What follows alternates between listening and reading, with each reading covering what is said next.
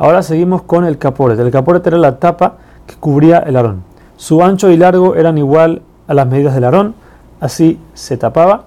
Su altura, la Torah no dice cuál era, pero la cámara nos dice que era un tefaj, aproximadamente 10 centímetros. Sobre esta tapa había dos, por decir así, dos estatuas de, parecían unos niños con alas, se llaman querubim.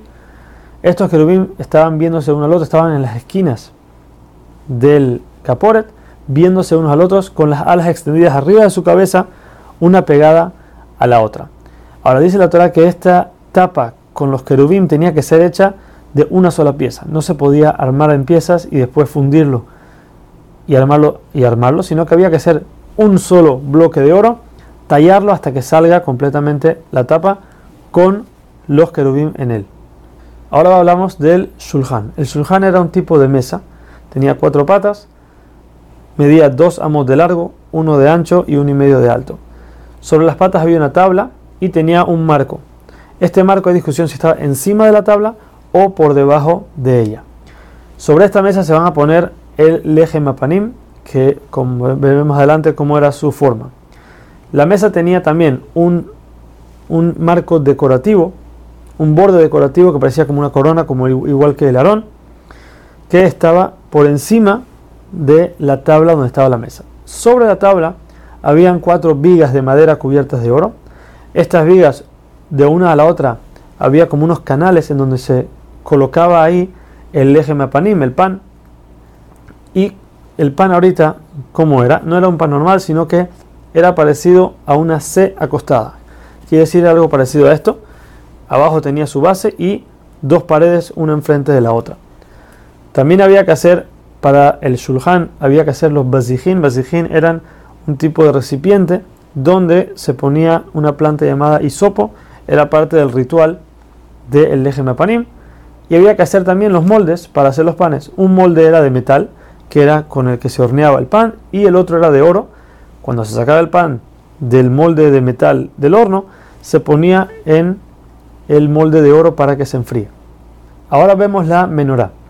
La menorá era también igual que el caporet, era hecha de una sola pieza, tenía que ser tallada completamente con todos sus detalles de una sola pieza. Ahora la menorá tiene muchas, muchas partes, dentro de su complejidad tiene muchas partes. Tiene algo que se llama botón, que era simplemente un círculo de oro. Tiene algo que se llama copas, que es parecido a una copa. Y lo, una flor, también un dibujo de una flor, todo hecho de oro, todo hecho de una sola pieza. Ahora vamos a ver cómo se hacía la menorá. Empezando de abajo, la menorá medía, medía 18 tefajim. Los primeros tres eran la base, eran tres escalones que venían abajo. La forma como estaba armada la menorá la menorá medía 18 tefajim.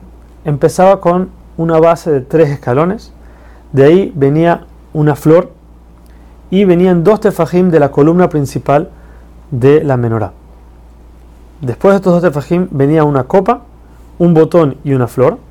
Otra vez dos tefajim más. De ahí venía un botón, una copa y un botón.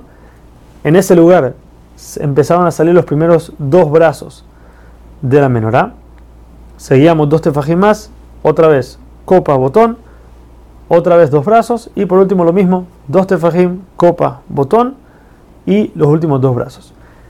En la punta de cada uno de los seis brazos que salían de la columna y la misma columna había tres copas, un botón y una flor. Por último, hasta arriba estaban las copas reales donde se ponía el aceite.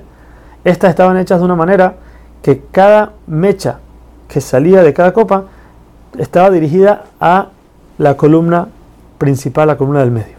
Había que hacerle también un tipo de pinzas con lo que se jalaban las mechas para acomodarla y también un tipo de recogedor de oro con el que se recogían todas las cenizas que quedaban del día anterior.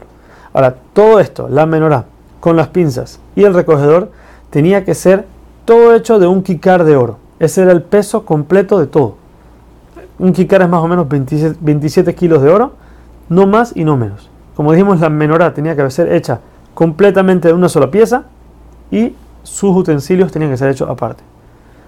Moshe se complicó mucho cuando tenía que hacer la menorá, por lo que Hashem tuvo que mostrarle una menorá de oro mientras estaba, una menorá de fuego, mientras estaba en la montaña. Con todo eso, Moshe tampoco no pudo hacerla, por lo que Hashem le dijo, tú agarra el bloque de oro, tíralo al fuego y la menorá va a salir solita.